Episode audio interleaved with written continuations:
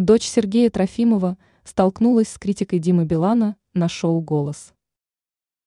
Дочь Сергея Трофимова, Елизавета, приняла участие в проекте «Голос». Уже не дети, где она выбрала композицию от Леон Рассел «Песня для тебя». Многие члены жюри были восхищены тем, как хорошо справилась молодая исполнительница. Издание City News отмечает, что выступление Трофимовой не понравилось только Дмитрию Билану. Он высказал мнение о том, что девушке недостает индивидуальности. По словам Билана, она старалась петь стандартно и не предприняла попытку выделиться.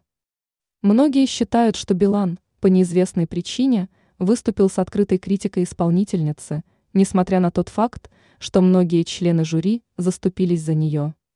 Трофимова очень сильно понравилась Егору Криду, они уже сотрудничали вместе, но член жюри не подал виду.